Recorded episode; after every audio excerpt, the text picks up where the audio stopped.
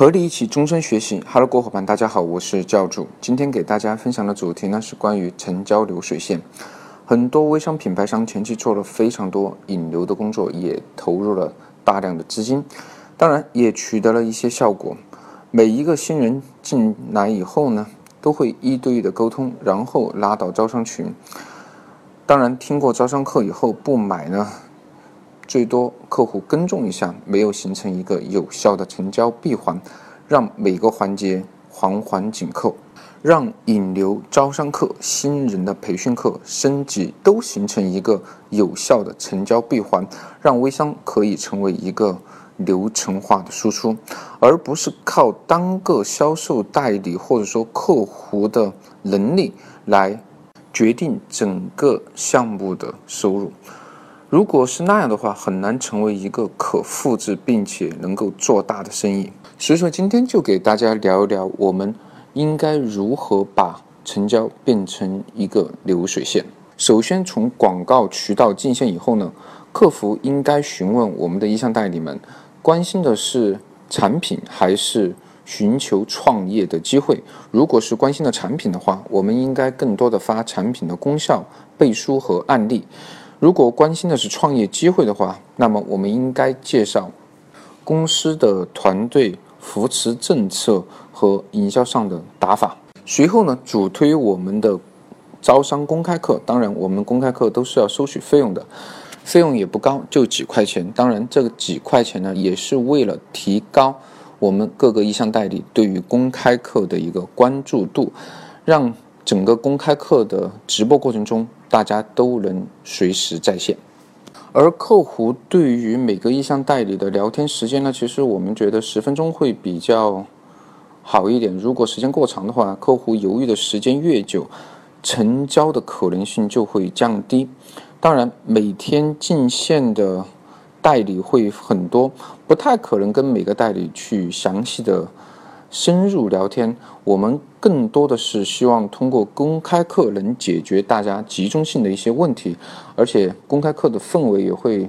比较的热闹，这样我们会有一个集中成交的过程。当然，如果我们的意向代理对于我们产品本身感兴趣的话，那么我们就主推产品。如果能够当次成交，我们的入门级产品也是一个不错的选择。但是在我们的实操过程中，这种情况非常少，因为大家都会有一个考虑的时间。一般来说，成交的周期会在一到七天左右。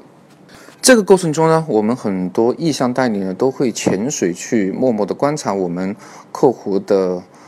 朋友圈的打造。如果说在朋友圈看到他想要的内容，并且通过各种渠道了解到产品本身的一些反馈以后呢，他是可以去下决心进行第一次购买的。我们也会要求我们各个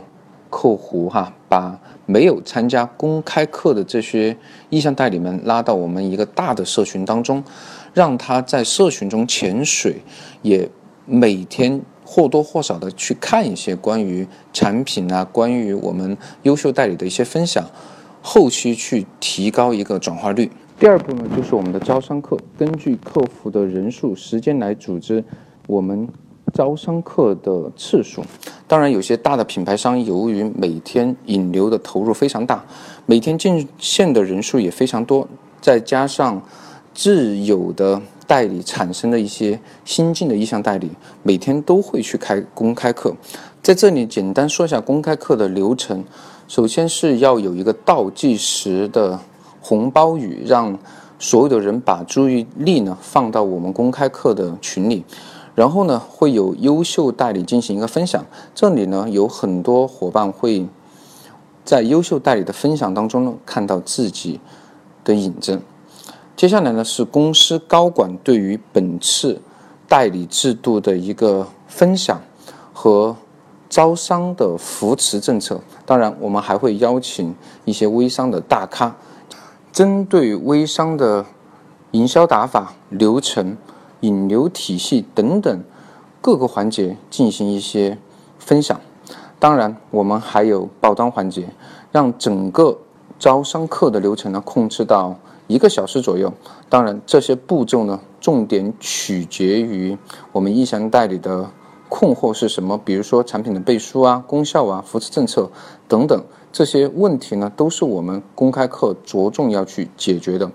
当然，公开课的氛围也非常重要，因为在整个过程中呢，是要求所有的代理啊、意向代理都能全程在线参与整个公开课的一个分享的过程。